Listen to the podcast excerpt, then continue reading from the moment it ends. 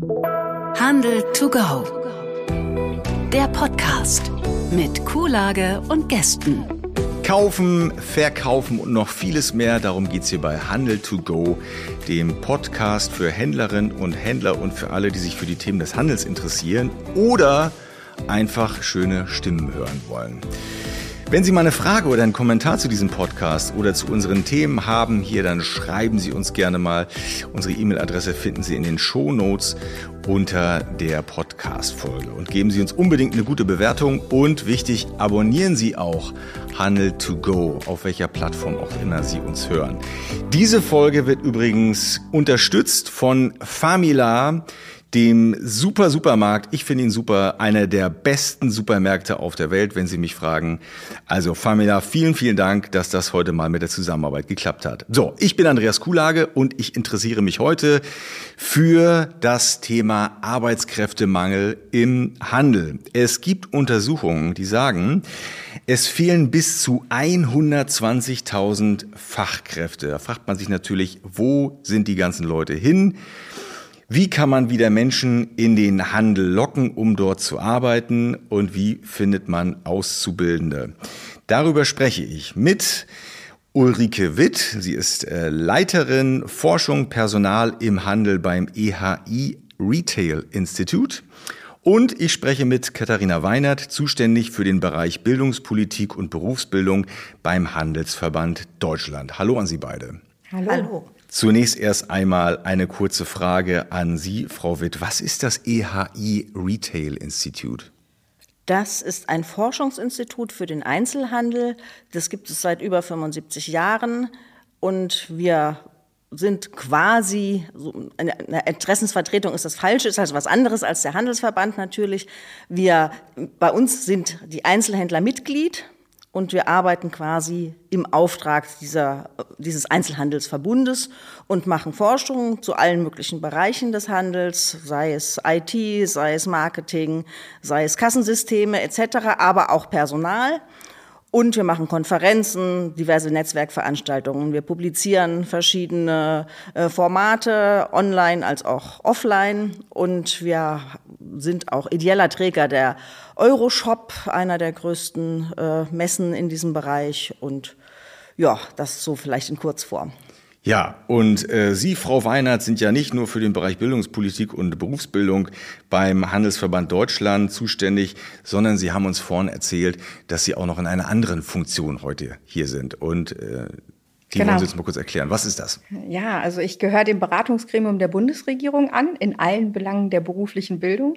Hat auch damit zu tun, dass äh, insbesondere für den Einzelhandel die ähm, äh, Möglichkeiten, Fachkräfte über die Ausbildung zu gewinnen, also über das duale Ausbildungssystem, äh, nach wie vor einen sehr hohen Stellenwert hat und wir dementsprechend auch da dann die berufliche oder die Bundesregierung in diesen Belangen gut beraten können. Oha, also ich äh, habe hier zwei qualifizierte Gesprächspartnerinnen für diesen Podcast. Bevor wir loslegen und in das Thema einsteigen, habe ich die erste Rubrik für Sie und die lautet Mitarbeiter des Monats. Und da wollen wir Sie ein bisschen stichpunktartig kennenlernen. Und ich leg mal los. Mitarbeiter des Monats. Frau Weinert mit Ihnen. Name? Katharina Weinert. Wohnort? Ähm, ich arbeite in Berlin, wohne aber im wunderschönen Schleswig-Holstein. Ah. Gelernter Beruf? Ich bin Juristin. Aha, machen Sie aber nicht. Ja, unter anderem, wenn ich zum Beispiel zu ähm, Gesetzesentwürfen Stellung nehmen muss ähm, oder auch tatsächlich die Unternehmen berate. Ähm, aber ansonsten bin ich eigentlich Lobbyistin, oh. Interessenvertreterin. Okay. Es ist ja ein Handelspodcast. Äh, haben Sie schon mal was verkauft? Nee, ich, ähm, ich würde sagen, halt äh, als Jugendliche mhm, zum Beispiel. Was war das? Ähm, entweder auf, auf Flohmärkten oder ich habe später Pizza verkauft, als ich dann mir selbst Geld verdient habe. Oh. Pizza habe ich jetzt gearbeitet. Sehr gut. Ähm, haben Sie schon mal einen richtig schlechten Deal gemacht? Einen richtig schlechten Deal. Ich bin mir manchmal nicht so sicher. Ich glaube, da ich habe irgendwann mal für eine Kette viel zu viel Geld bezahlt.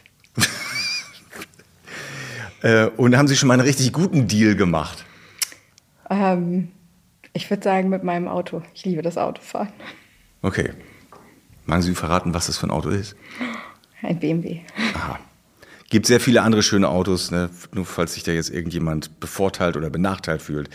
Ein Satz von Ihren ja, Kundinnen, äh, äh, Kunden, Klientinnen, Klienten, den Sie nicht mehr hören mögen. Oder? Ich würde sagen, von unseren Mitgliedern, weil wir eher so mhm. Mitglieder haben, würde ich sagen, ähm, jetzt weniger. Ähm, aber tatsächlich, wenn mir jemand sagt, das geht nicht oder das war schon immer so, das ist immer der schlimmste Satz. Gerade wenn man auch äh, das von den Ministerien hört oder so, dann sagt man, okay, aber man kann ja auch Sachen ändern. Okay. Frau Witt, zu Ihnen. Äh, Ihren Namen bitte. Ulrike Witt, genau genommen Ina Ulrike Witt. Ina Ulrike Witt. Äh, ich darf Sie aber Frau Witt nennen. Auf jeden Fall. Wohnort? Äh, Westerland, auf Sylt. Oh, schön. Da, wo andere Urlaub machen. Auf jeden Fall. Gelernter Beruf? Psychologin. Mhm. Haben Sie auch als Psychologin gearbeitet? Äh, ja, aber nicht in dem nicht als Psychotherapeutin. Ist ja ein weites ist, Feld, genau, Psychologie, ne? Genau, ich bin nicht Psychotherapeutin, ich bin Psychologin und in dem Job, den ich jetzt im EAI mache, Personal, das hat ja auch viel mit Personalpsychologie zu tun, also eher in diesem Umfeld. Ja. Ähm, haben Sie schon mal was verkauft oder äh, gekauft? Also, gekauft habe ich schon sehr viel. Ja, das kann ich mir denken. Ähm, aber verkauft habe ich, also meine ersten Verkaufserfahrungen, da war ich glaube ich vier oder fünf, daran kann ich mich erinnern. Und da habe ich äh, Steine verkauft.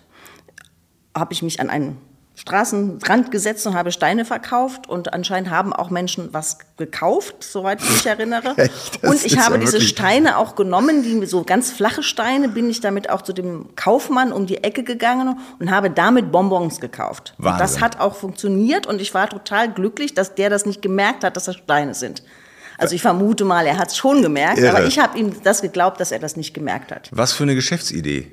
Das ist super. Ne? Fantastisch. Also das, da hätten Sie auch den Grundstein für eine erfolgreiche Handelskarriere legen können. Ne? Ja, das da habe ich drüber nachgedacht, aber mhm. es hat nicht dauerhaft funktioniert. Ja, also da muss man wirklich sagen, das ist ein fantastischer Deal. Haben Sie auch schon mal einen richtig schlimmen Deal getätigt? Nicht, dass ich wüsste. Ähm, ja, ein Satz von Ihren ja, Kundinnen, Klientinnen, Klienten, den Sie so auch nicht mehr hören können oder von Ihren Mitarbeiterinnen und Mitarbeitern. Es gibt, glaube ich, keinen Satz, den ich nicht mehr hören kann. Hm. Es gibt keine schlimmen Sätze. Ich kann alles hören. Als Psychologin kann man damit auch umgehen. Ich kann, ne? Genau, ich kann damit umgehen. Fantastisch. So, jetzt hätte ich noch ein, zwei Sätze, die Sie mir bitte vervollständigen. Frau Weinert, wenn ich nicht äh, ja, Fachqualifizierte für Ausbildungsberufe im Handel geworden wäre, was wäre ich dann wahrscheinlich geworden? Ich würde sagen, ich wäre Rechtsanwältin geworden und wäre dann im Strafrecht und Verkehrsrecht tätig. Mhm. Frau Witt, und Sie? Ich wäre Architektin oder Innenarchitektin geworden und würde Aha. schöne Häuser bauen oder diese schönen Häuser auch direkt einrichten. Toll. Ähm, so, über diesen Satz aus dem Wirtschaftsministerium oder ich sag mal so aus der Politik im Allgemeinen würde ich mich am meisten freuen, Frau Weinert. Aus dem Landes- oder Bundeswirtschaftsministerium? Das ist ganz egal. Also aus dem Bundeswirtschaftsministerium würde ich mich tatsächlich freuen, wenn die sehen, was der Einzelhandel für eine enorme Ausbildungsleistung vollbringt und äh, auch das ähm, den Handel verstärkter sieht und nicht nur das Handwerk, dass wir Fachkräfte brauchen, ganz viele Ausbildungsstellen haben, die besetzt werden wollen. Also mal ein bisschen Anerkennung, ein bisschen Schulterklopfen. Ja, nicht nur das, sondern dass man tatsächlich auch den Unternehmen da ein bisschen unterstützt, dass mhm. die auch in irgendeiner Form ihre Ausbildungsplätze besetzen können, die sie anbieten und nicht mit solchen ähm, Ideen, die teilweise aus äh, Landesministerien wie zum Beispiel Bremen oder auch Berlin kommen mit einer Ausbildungsumlage. Ähm, das äh, quasi kann ich nicht nachvollziehen. Und ansonsten würde ich mir aber tatsächlich von Wirtschaftsministerien der Länder wünschen, dass sie verstärkter auch auf, auf die eventuell zuständigen Ministerien einwirken, dass auch die ähm, Berufsschulen, aber auch allgemeinbildenden Schulen digital besser ausgestattet sind, dass Lehrkräfte besser qualifiziert werden. Und ähm, weil das brauchen unsere zukünftigen Fachkräfte bestimmte Skills ähm, im digitalen Bereich. Das ist ja schon ein ganzer Forderungskatalog. Eigentlich ging es mir erstmal nur um einen Satz, Frau Witt. Ein Satz aus der Politik, den Sie gerne hören würden. Alles wird gut. Den haben wir schon mal gehört, aber ich meine das jetzt so wirklich. Ja. Alles wird gut. Genau. Es ist nicht so schlimm, wie man denkt. Ja, Das stimmt wirklich so. Es wird viel schwarz gemalt im genau. Moment. Genau. Aber wir müssen ein bisschen Hoffnung machen. Ja. Es ist einfach zu viel Schwarzmalerei und das treibt die Menschen in die falsche Richtung und deswegen mal ein bisschen Hoffnung machen. Es ist gar nicht so schlimm, wie man denkt. So, und jetzt komme ich. 63 Prozent der Handelsunternehmen leiden unter Arbeitskräftemangel. Man geht von 50 bis 120.000 offenen Stellen aus. Das ist ja jetzt erstmal eine Zahl oder das sind jetzt erstmal Zahlen, die machen ja überhaupt nicht so große Hoffnung. Ne? Äh, wo, wo sind die ganzen Leute hin? Wer ist gefragt? Also, ich weiß nicht, wo sie hin sind. Ich frage mich selber manchmal, wo sind sie hin? Weil es ist ja nicht nur im Handel der Fall, dass die Leute fehlen. Es ist auch in der Gastronomie, in der Hotellerie, es ist in der Pflege, in allen möglichen sozialen Berufen. Die Leute haben sich anscheinend zum Teil in Luft aufgelöst. Aber letztlich liegt es natürlich auch ein bisschen an der demografischen Entwicklung. Es gibt einfach weniger Menschen, die auf dem Arbeitsmarkt zur Verfügung stehen. Migration funktioniert nicht so super gut in Deutschland. Das heißt, es gibt einfach weniger Menschen. Und Klar sind die Zahlen im Handel besonders groß, weil es arbeiten einfach wahnsinnig viele Menschen im Handel. Also gerade auf der Fläche, das sind halt einfach sehr, sehr große Zahlen. Und natürlich, wenn da was ich, 10 Prozent, 20 Prozent fehlen, ist die Grundsumme natürlich einfach besonders hoch. Aber gefühlt ist es seit Corona, ne? seit, seit den Lockdowns, seit die Geschäfte wieder aufhaben und alles wieder so ein bisschen in die Normalität zurückgekehrt ist. Seitdem haben wir die Schilder überall an den Geschäften, Aushilfe gesucht, hier und da. Und äh, da fragt man sich ja, haben sich die Menschen alle umorientiert in der Corona-Phase? Sind die jetzt in anderen Branchen untergekommen? Was ist da so Ihre Erfahrung? Wie erleben Sie das? Also es ist natürlich so, dass wir, haben wir ja schon gehört, den demografischen Wandel haben. Die Renteneintritte sind da. Wir sehen das halt auch insbesondere dann daran, dass die ähm, Handelsunternehmen auch während der Corona-Pandemie nicht nur das Ausbildungsplatzangebot gehalten haben, daran mache ich es mal fest, ähm, sondern tatsächlich sogar Stellen ähm, mehr angeboten haben. Also alleine im zweijährigen Ausbildungsberuf Verkäufer ähm, wurden mal eben äh, 10.000 ähm, Stellen mehr angeboten. Das ging während der Corona-Pandemie nach oben. War sicherlich ein anderer Trend, als es in anderen Branchen ähm, erkennbar war, weil da gingen die Stellen ähm, auch weiter nach unten. Ich habe dann auch die Handelsunternehmen befragt und habe gesagt, woran liegt das? Ähm, das sind tatsächlich die nahenden Renteneintritte und weil die Handelsunternehmen nach wie vor ihre ähm, Fachkräfte ähm, zu Förders tatsächlich aus der äh, beruflichen Bildung, also Ausbildung generieren. Also auch 80 Prozent unserer Führungskräfte haben Karriere mit Lehre gemacht. Also und äh, deshalb ähm, sieht man da natürlich nochmal den, den Stellenaufwuchs. Aber ähm, ja, es ist tatsächlich insbesondere die Renteneintritte und das, was natürlich die Handelsunternehmen besonders stark trifft, gerade wenn man auch sehr viele Stellen anbietet. Wir haben einen be kontinuierlichen Bewerberrückgang. Und der ist seit 2017, also auch schon vor Corona, spürbar gewesen. Liegt auch am demografischen Wandel, liegt auch daran, dass man äh, sehr viel immer in Richtung akademische Bildung hinorientiert hat. Ähm, und gesagt hat, das ist jetzt, äh, das, das müssen alle machen. Und äh, wir kritisieren auch sehr häufig, dass im Rahmen der Berufsorientierung, insbesondere an Gymnasien, eigentlich nur ein Weg in den Blick genommen wird und äh, der andere und auch die Chancen, die da drin liegen, ähm, im Rahmen der Berufsorientierung gar nicht so sehr angesprochen werden. Mhm. Weshalb wir auch tatsächlich viele Studienabbrecher später okay. in die Ausbildung bekommen.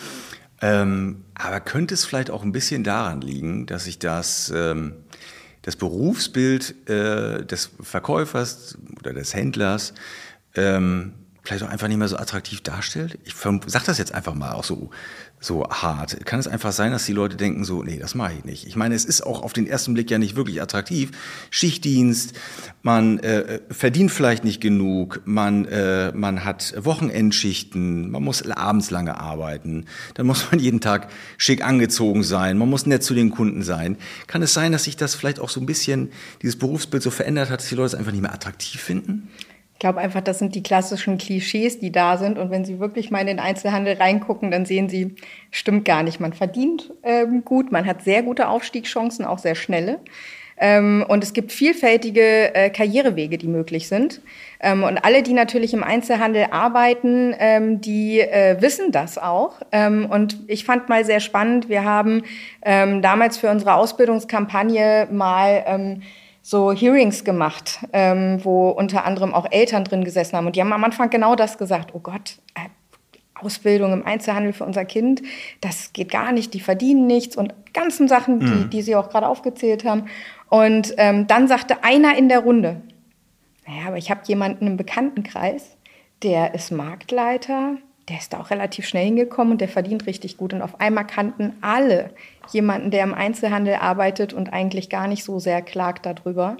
Und ähm, das fand ich sehr spannend. Das ja. war sozusagen nur dieser Anstoß, der da sein müsste. Und das versuchen wir jetzt auch mit einer Berufsorientierungskampagne ähm, und, und Website und Unterrichtsmaterialien auch für Lehrkräfte ähm, zu unterstützen oder auch über die Social-Media-Kanäle mit diesen Klischees aufzuräumen. Okay. Also ich habe tatsächlich auch mit einigen Verkaufskräften gesprochen und also ein, auch ein Grund, der es möglicherweise nicht attraktiv macht, ist tatsächlich der Kunde oder die Kundin, weil sich da auch ein bisschen was entwickelt hat. Gerade in Corona, weil es hat, fiel jetzt ja auch gerade nach Corona so ein bisschen auf, waren die Menschen viel ungeduldiger, unfreundlich, es gab großen Krankenstand dann auch bei dem Verkaufspersonal. Das heißt, sie mussten dann oft übernehmen, Schichten mit übernehmen von den Kollegen. Das heißt, sie waren auch überlastet, hatten selber auch ein bisschen Angst, weil natürlich sie immer dieser Ansteckung auch ausgesetzt waren, weil ja nicht alle Kunden auch verständnisvoll sind. Mhm. Und das also, sie, das ist wie in allen Serviceberufen, wo man direkten Kontakt mit Menschen hat, sind natürlich im Zweifel, wenn diese gegenüberstehenden Menschen nicht nett sind, immer die Menschen das Problem. Auf der anderen Seite haben auch die, mit die Verkäuferinnen, das waren alles Damen, mit denen ich gesprochen habe, gesagt, es macht trotzdem total viel Spaß im Einzelhandel zu arbeiten, weil man halt auch die positive Seite hat, auch die Kundinnen.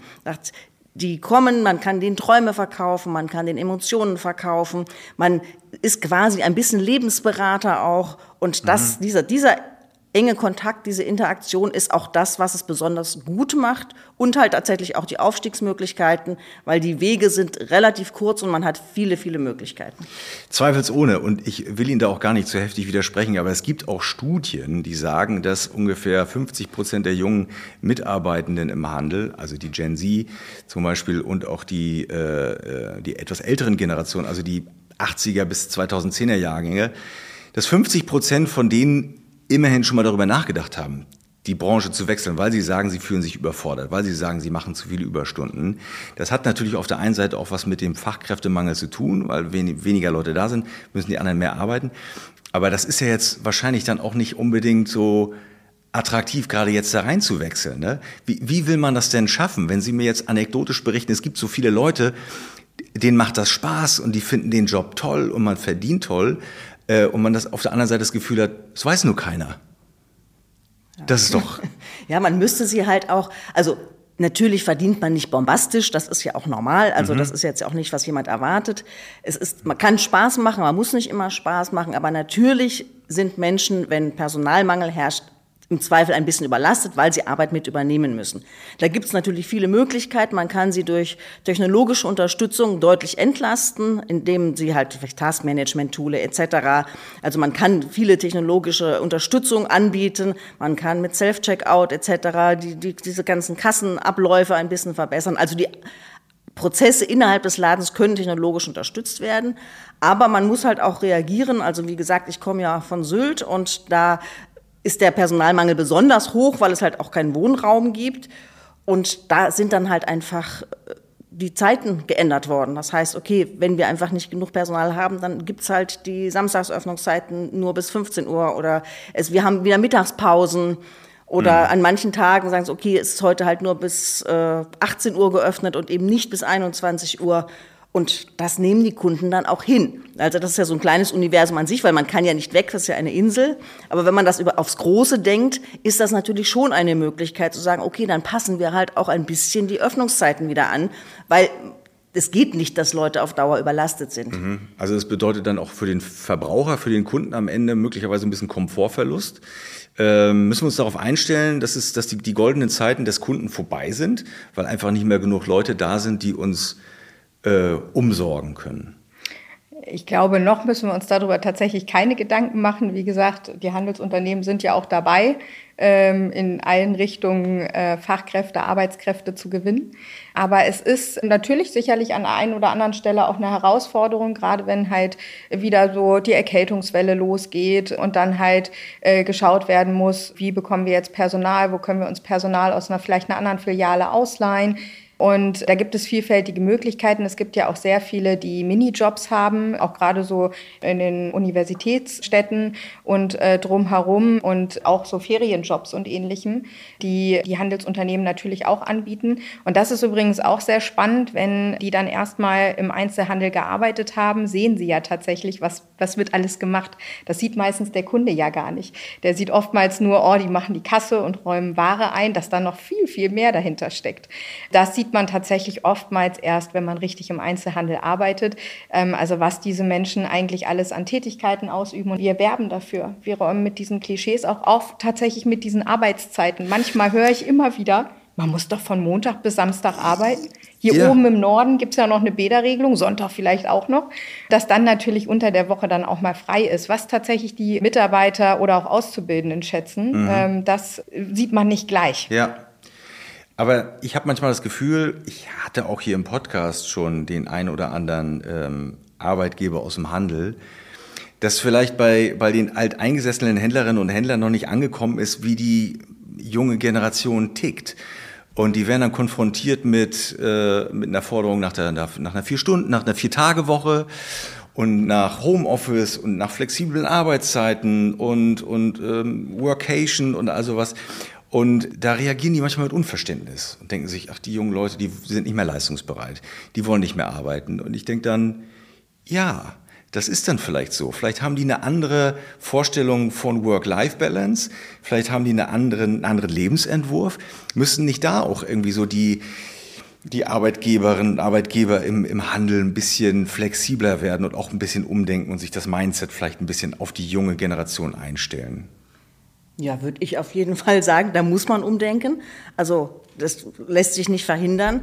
Es ist aber auch nicht unbedingt, es klingt immer so negativ, die, ja, die junge Generation. Die werden so verteufelt, ne? die, die will, sind faul genau, und so. Die ist nicht, die ist die nicht schlecht, anders, die junge. Ne? Genau, die sind nicht mal unbedingt anders. Viele Ältere wollten das auch, nur haben die sich vielleicht nicht getraut, das zu sagen. Es ist jetzt, glaube ich, nicht mal so ein Generationsding. Die sind nur anders erzogen, die sind selbstbewusster erzogen und die sagen halt, was sie wollen und sie haben die Möglichkeit, weil es gibt genug Arbeitsplätze. Das ist natürlich auch nochmal was anderes. Die ältere Generation, da gab es Arbeitsplatzmangel dann reagiert man natürlich ein bisschen anders.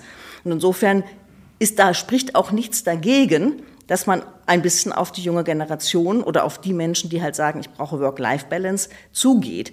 Ich glaube aber insgesamt, das ist nicht das ganz große Problem. Also die Älteren, das weiß ich, auch aus Gesprächen, die sehen das manchmal tatsächlich noch ein bisschen so abwertend. Aber es kommt ja eine neue Generation von Händlern auch mhm. hinterher. Die sehen das durchaus auch schon anders. Die machen auch schon, die bieten auch andere Lösungen an.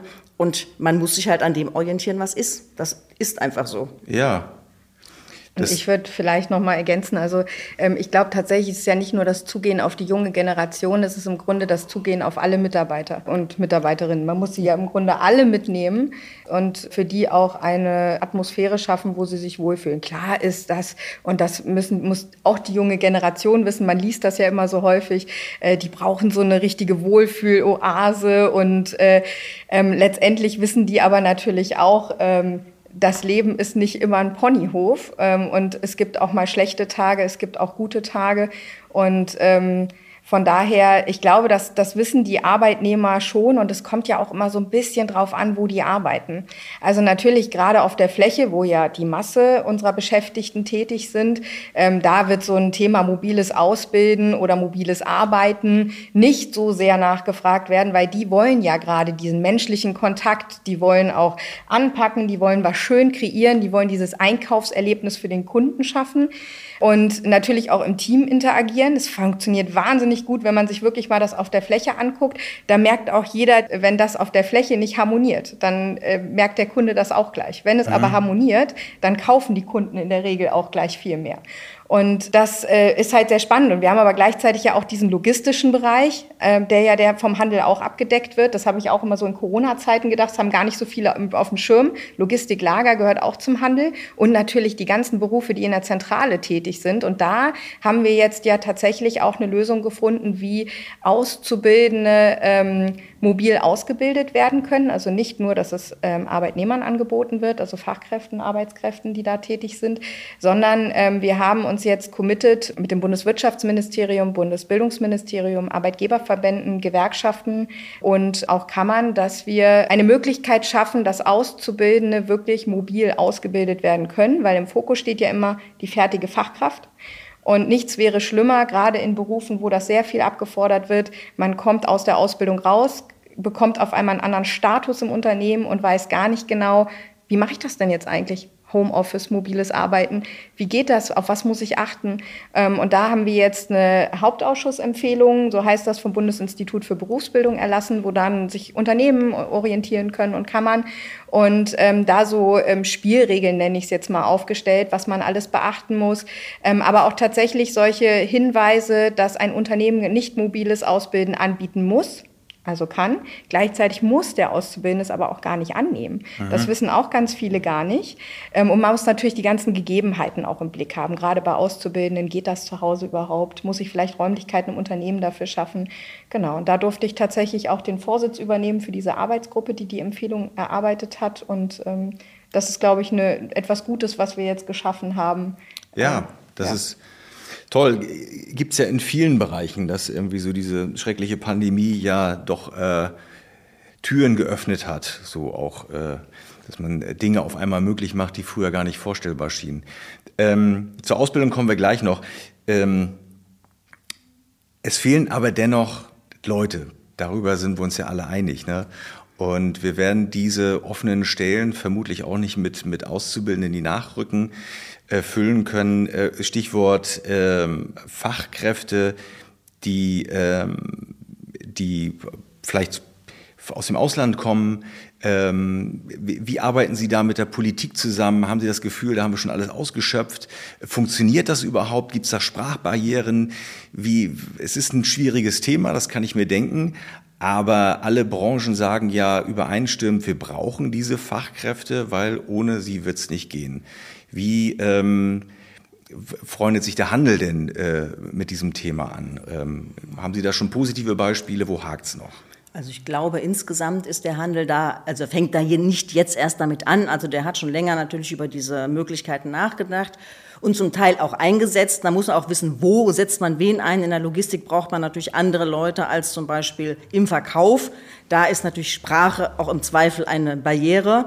Ähm, ich habe sowohl mit äh, Händlern gesprochen, die gesagt haben, ich spreche halt immer mit dem Personalverantwortlichen, das muss ich dazu sagen, ähm, die sowohl gute Erfahrungen gemacht haben, die gesagt haben, okay, wir haben, glaube ich, ich habe vergessen woher, wir haben ein ganzes Dorf aus Rumänien einfach, dann kommt das, ne, wir haben die komplett, dass die auch kein Heimweh und sonst was haben, die sind einfach alle da und arbeiten für uns, wir schulen die selber und ich habe aber auch von anderen gehört, die haben es mit äh, jungen Spaniern versucht, weil in Spanien die Arbeitslosigkeit relativ hoch war.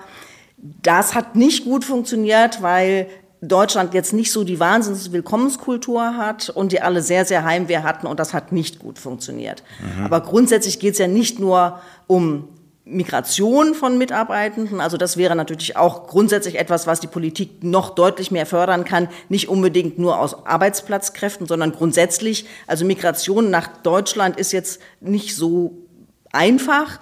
Und auch gerade in so gehobeneren Jobs in der Zentrale es ist nicht attraktiv. Die Bürokratie ist total kompliziert. Es ist nicht so, dass die Leute aus dem Ausland sagen, ja, ich will unbedingt in Deutschland arbeiten.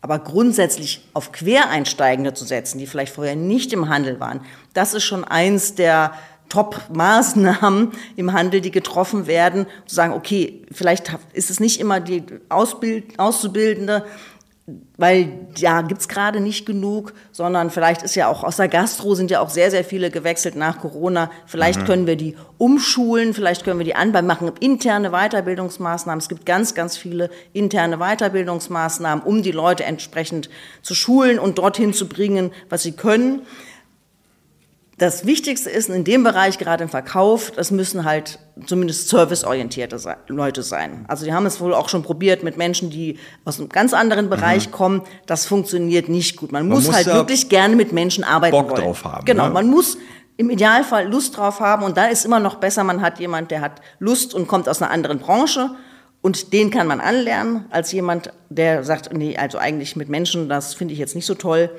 Das funktioniert natürlich nicht. Sie haben gerade ein spannendes Stichwort genannt, Bürokratie. Das höre ich immer wieder, wenn ich mich mit Händlerinnen und Händlern unterhalte. Äh, das ist ein Hemmschuh für Weiterentwicklung in diesem Land. Das erleben wir ja alle.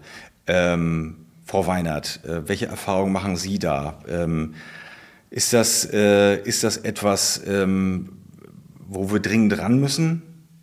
Ja, das muss man immer tatsächlich. Also wie gesagt, es gibt halt auch so facettenreiche Probleme im Bereich der Bürokratie. Nehmen wir den Berufskraftfahrermangel. Alleine da tatsächlich Fahrerkarten oder Führerscheine beantragen zu können äh, und ähnliches. Klar, da geht's auf kommunaler Ebene runter. Ähm, aber auch das ist äh, in vielen Kommunen nach wie vor eine große Schwierigkeit. Ähm, da werden wirklich die Fahrer ähm, für zwei, drei Tage äh, freigestellt, nur damit sie sich in die Verwaltung setzen, bis sie endlich endlich dran sind, ähm, weil das halt deutlich schneller gehen würde, als wenn sie dann vier Wochen oder noch länger auf einen Termin warten. Ja.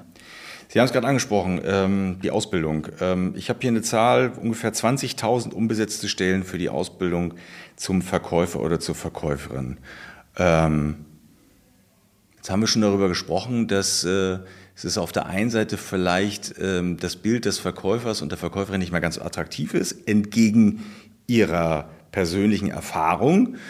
Ähm, wie kann man es denn schaffen, äh, den jungen Leuten zu sagen, hey, äh, das ist ein guter Beruf, probiert das mal aus, macht das mal. Also äh, wir sagen ja zum einen immer, macht dein Hobby zum Beruf.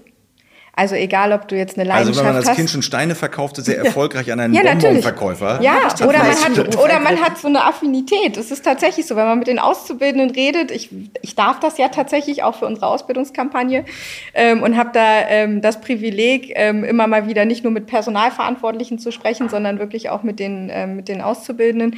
Und die sagen dann jedes Mal, wenn man dann fragt, zum Beispiel im Elektronikbereich, der eine, der dann ganz klar sagt, oh, ich lieb's mit den Kunden rumzunörden über die neuesten Games Gaming-Spiele. Die andere, die halt super gerne kocht und die Kunden dann auch im Supermarkt berät zu unterschiedlichen Produkten, sei es Obst, Fisch oder Fleisch.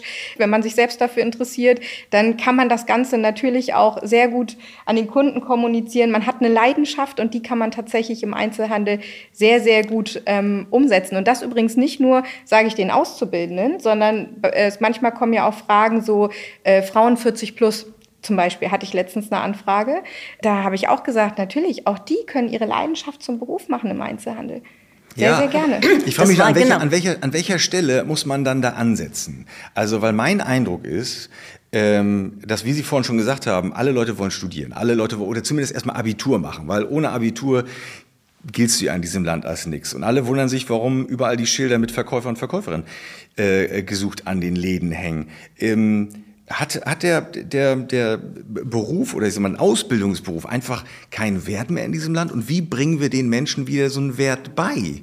Ja, dann würde ich tatsächlich nochmal anders einsetzen, auch weil die Zahl vorhin kam. Viele sagen mir immer, das sind diese ganzen offenen Ausbildungsstellen, die da sind. Und was die aber nicht sehen, ist, dass wir alleine mit zwei Ausbildungsberufen, das ist der Kaufmann, Kaufraum Einzelhandel und die Verkäuferin, 13 Prozent aller angebotenen Ausbildungsstellen in Deutschland stellen, von 325 Ausbildungsberufen, die wir haben. Das ist eine Masse an Ausbildungsstellen, die wir haben. Und die muss natürlich in irgendeiner Form auch erstmal besetzt werden. Und das heißt, wir sind gar nicht so unbeliebt. Ganz im Gegenteil, wenn man sich die Ausbildungsvertragsabschlüsse anguckt, sieht man auch, die beiden Berufe sind aber in den Top-Berufen. Natürlich ähm, sind noch viele offene Stellen frei und leider werden die auch noch bis weit in den Herbst hinein besetzt. Aus vielfältigen Gründen ist das mittlerweile so, war leider auch schon ein Trend, der vor Corona da war.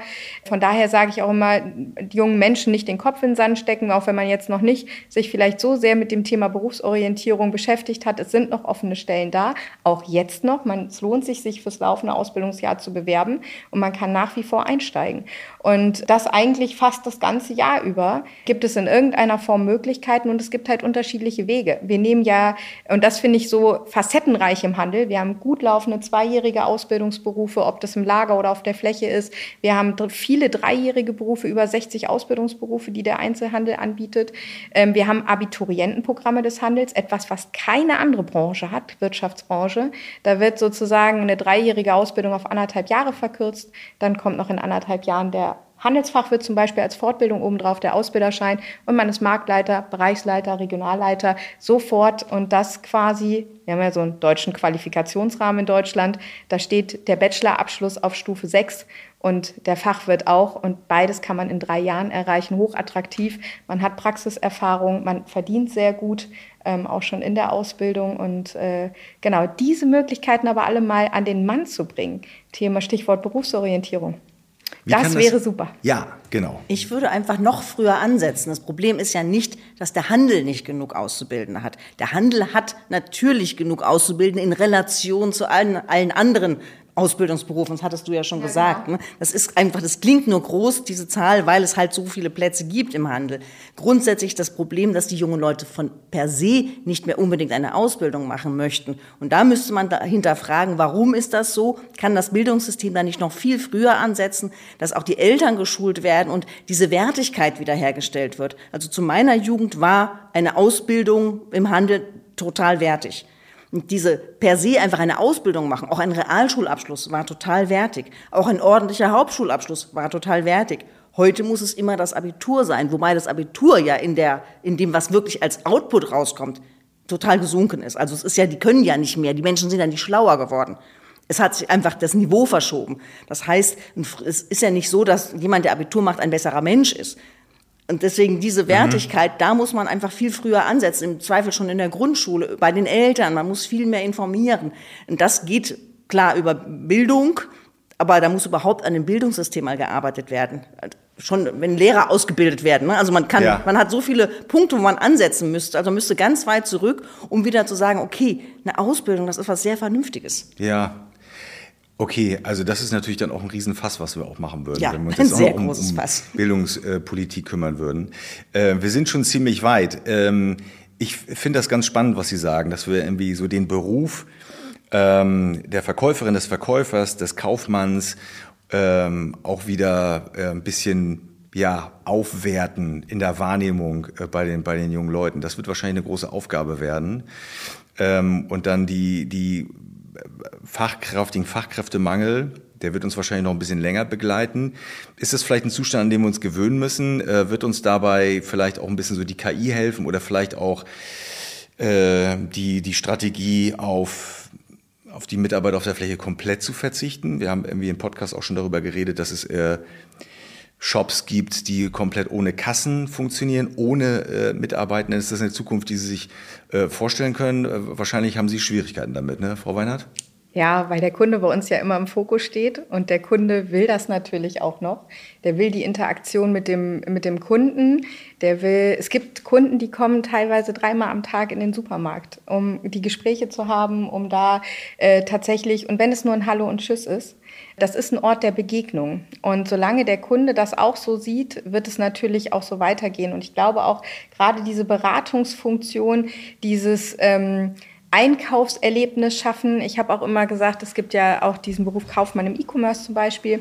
Ähm, da habe ich auch immer gesagt, das ist, die bringen das Einkaufserlebnis aufs Sofa und das ist deren Herausforderung. Und diejenigen, die auf der Fläche sind, die, ähm, die bringen das Einkaufserlebnis dem Kunden nahe. Darüber habe ich, hab ich auch äh, hier in dem Podcast neulich gesprochen. Also so ganz faszinierende Ideen, dass halt ähm, die Jobbeschreibung eines Verkäufers oder einer Verkäuferin eben nicht mehr ist, dass man mit seinem Schuhkarton äh, dahin geht und dann holt man sich den passenden und dann wird abkassiert und tschüss, sondern äh, dass man dass man sich über, was weiß ich, über Smartphones anguckt, äh, wie könnte das Ding aussehen, ähm, wenn der in dem Laden nicht verfügbar ist, dass man ihm dabei hilft, das in einer anderen Filiale zu bekommen, auch wenn der Laden jetzt vielleicht nicht daran verdient, aber dass man dem Kunden ein positives Erlebnis bereitet und nicht einfach nur Kassiererin oder Kassierer ist. Das wird ja dann wahrscheinlich bei der Ausbildung irgendwie, Frau Weinert, in Zukunft auch noch eine große Rolle spielen, dass sich irgendwie dieses Bild oder die Arbeitsplatzbeschreibung auch noch verändert. Ne? Ja, Tätigkeitsfelder, die, äh, die verändern sich ja tatsächlich ständig. Mhm. Ähm, und äh, das war schon immer so. Ich finde das sehr spannend. Digitalisierung hat ja jetzt nicht erst begonnen, sondern die gibt es schon sehr, sehr lange. Und ähm, ich finde es insbesondere, wenn man sich das im Lager anguckt, da sieht man es meistens immer noch ein bisschen mehr, was da alles in den letzten Jahren passiert ist. Und ähm, ich habe mal mit einem Mitarbeiter gesprochen, der sagt, ich kann nicht sagen, wie das in zehn Jahren hier im Lager aussehen wird. Ich weiß aber, ähm, ich arbeite jetzt schon seit 25 Jahren hier, ähm, dass es immer, wenn Digitalisierung ins Schritte oder Digitalisierung eingezog ähm, bei uns im Lager, ähm, dann haben wir uns hingestellt, haben eine Einweisung bekommen und meistens hat es einfach nur dazu gedient, uns körperlich zu entlasten. Und ähm, das ist, glaube ich, auch das, was vorhin ja auch schon mal zur Sprache kam, ähm, diese Entlastung durch digitale Systeme. Nehmen wir digitale Preisschilder. Die, der Kunde merkt auf einmal oder in der Kasse ist irgendwie was anderes eingebongt. Ähm, oftmals war es dann so, der Mitarbeiter musste nach hinten laufen, musste was anderes ausdrucken, es musste was in der Kasse umgestellt werden. Bei digitalen Preisschildern ähm, ist das in der Regel halt gar nicht so sehr gegeben und man muss nicht durch den ganzen Laden laufen, um ein neues Preisschild anzubringen, zum mhm. Ja, aber die Ausgangsfrage war ja so, wird es so sein, dass vielleicht gar kein Personal mehr auf der Fläche ist? Und ich habe dieses Jahr, äh, ich habe eine Initiative gestartet in diesem Jahr, ähm, wie sieht die Zukunft der Arbeitswelt Einzelhandel, stationärer Einzelhandel aus? Und äh, wir haben als erstes dieses Jahr ein Szenario-Projekt gemacht mit äh, dem Methodenpartner SMI aus Paderborn und haben, also das ist gerade noch in der, in der Auswertung, ist es nicht mehr, also ich habe, das, das White Paper wird gerade geschrieben, wir haben acht Szenarien entwickelt und also die sind dabei herausgekommen. Und eins dieser Szenarien ist aber tatsächlich so, dass es tatsächlich der, den klassischen stationären Einzelhandel nicht mehr gibt. Also diese, ne, das ist ein bisschen komplex so jetzt zu beschreiben, wie äh, Szenarien äh, funktionieren, aber es ist tatsächlich, es ist nicht ein erwünschtes Szenario, aber es ist ein ich mögliches sagen, Szenario. Frau Weinert sieht nicht glücklich aus bei diesem. Nein, aber ja. es gibt genauso erwünscht, äh, genauso erwartet, also es ist genauso möglich, ein anderes Szenario, das nämlich genau auf diese Interaktion setzt, wo ganz starke Unterstützung von Mitarbeitenden durch technologische Produkte, um es einfach leichter zu machen und tatsächlich den, die Verkaufsfläche als Ort der Begegnung, der Interaktion, als gesellschaftliches Must-have im Grunde, um einfach die Gesellschaft nicht vereinsamen zu lassen, dass man im Austausch bleibt. Weil das ist ja das, weswegen man auch in die Stadt möchte, in die Innenstadt. Man möchte bummeln, man möchte haptisch Dinge fühlen, man möchte im Austausch sein. Aber es muss tatsächlich ein Erlebnis sein. Es reicht nicht, einfach zu sagen, so okay, hier, da hängt das, weil dann mhm. kann ich es auch online bestellen. Das muss auch ein guter Mix zwischen Onlinehandel und stationärem Handel sein, vielleicht auch Kooperation mit unterschiedlichen Geschäften, mit unterschiedlichen Anbietern. Und das ist eigentlich dieses gewünschte Szenario, was genauso möglich ist. Und deswegen muss man ein bisschen darauf hinarbeiten, dass auch genau das so sein wird. Weil alles andere ist halt zwar für den Handel, der macht trotzdem Geschäfte, also ist ja nicht so, die Leute kaufen trotzdem weiter, aber es ist für die Gesellschaft nicht schön und das wollen wir natürlich nicht hoffen. Frau Weinert, wir wollen ja ein bisschen positiv in die Zukunft gucken. Darauf haben wir uns ja am Eingangs verständigt. Äh, abschließend, ähm, wenn Sie sich an junge Leute richten dürften und denen den Beruf des Verkäufers, der Verkäuferin oder des Kaufmanns schmackhaft machen sollten mit ein, zwei Sätzen, wie würden Sie das sagen? Mit ein, zwei Sätzen. Ähm, du kannst deine Leidenschaft zum Beruf machen. Du kannst mit Menschen arbeiten und dich umgeben, im Team arbeiten und ähm, Einkaufserlebnisse gestalten. Prima.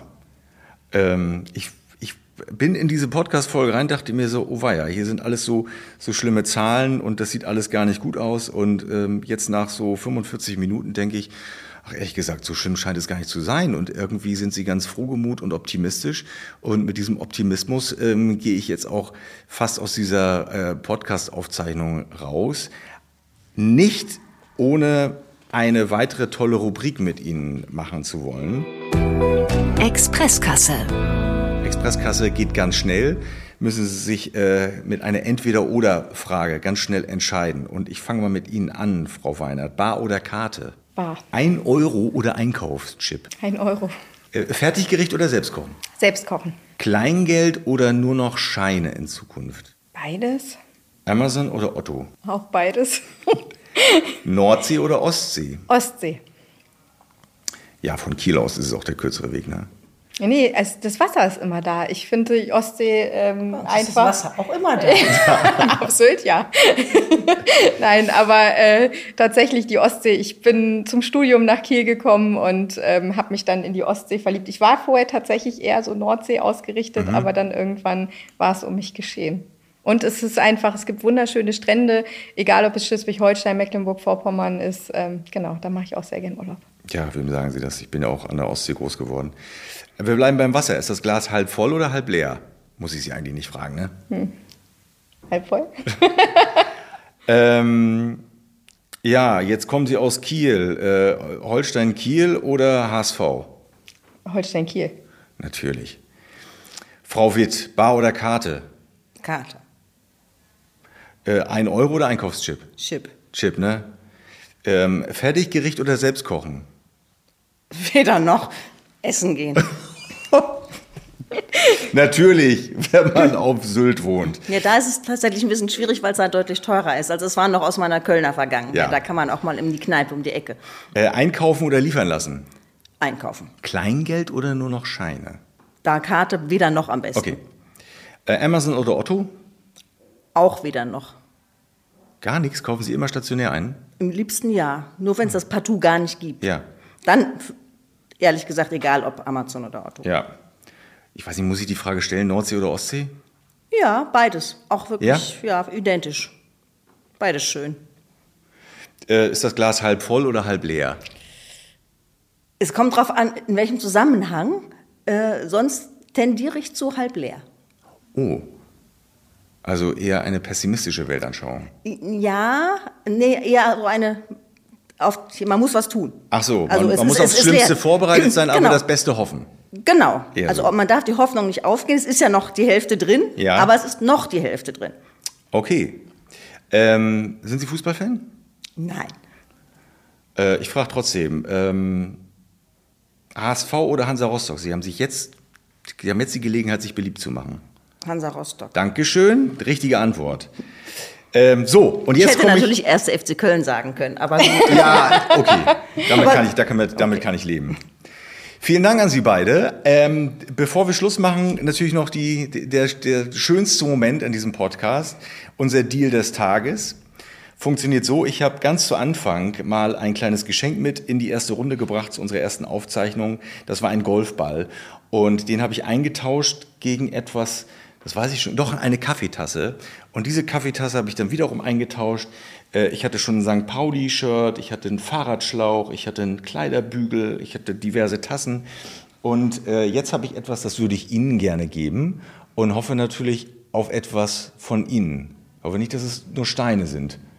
So kleine Steine. Nein, ne? Die sind sehr wertvoll, davon kann man Bonbons kaufen. Okay, warte. Also ich habe hier etwas bekommen beim letzten Mal.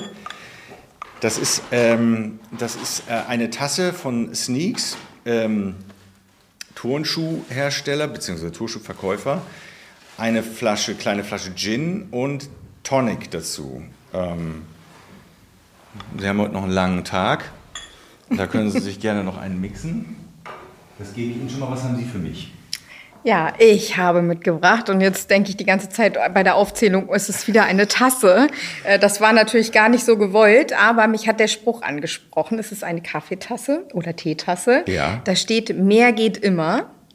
Hat auch damit zu tun, ich werde ja auch immer gefragt, ich arbeite in Berlin und wohne in Schleswig-Holstein. Warum? Weil natürlich hier oben in Schleswig-Holstein die glücklichsten Menschen leben.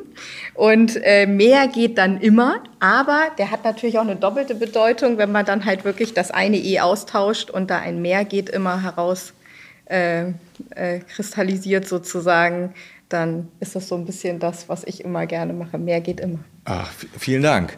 Die nehme ich gerne. Kaffeetassen kann man immer gebrauchen. Ich fürchte, ich werde sie sowieso bald wieder eintauschen müssen gegen ein nächstes Geschenk. Mehr geht immer. Schön. Ja, ich bin ja auch so ein Meerkind. Freue mich sehr. Vielen Dank für das Geschenk. Vielen Dank für den Besuch. Frau Witt, äh, Frau Weinert, wünsche Ihnen alles Gute. Ähm, ich weiß natürlich, dass wir nicht alle Fragen und alle Themen äh, des Fachkräftemangels im Handel heute klären konnten. Aber ich hoffe, dass wir zumindest so ein bisschen in die Thematik eintauchen konnten. Danke, dass Sie mich ein bisschen erhellt haben. Äh, wenn es Ihnen gefallen hat beim Zuhören, schreiben Sie es uns äh, gerne als Kommentar oder per E-Mail. Die Adresse finden Sie in den Show Notes. Abonnieren Sie Handel to Go, den Podcast, und erzählen Sie es gerne weiter. Ich freue mich aufs nächste Mal. Bis dann. Machen Sie es gut. Dankeschön. Ciao. Handel to go. Ein Podcast vom Handelsverband Nord. Produziert von Dr. X On Air Promotion.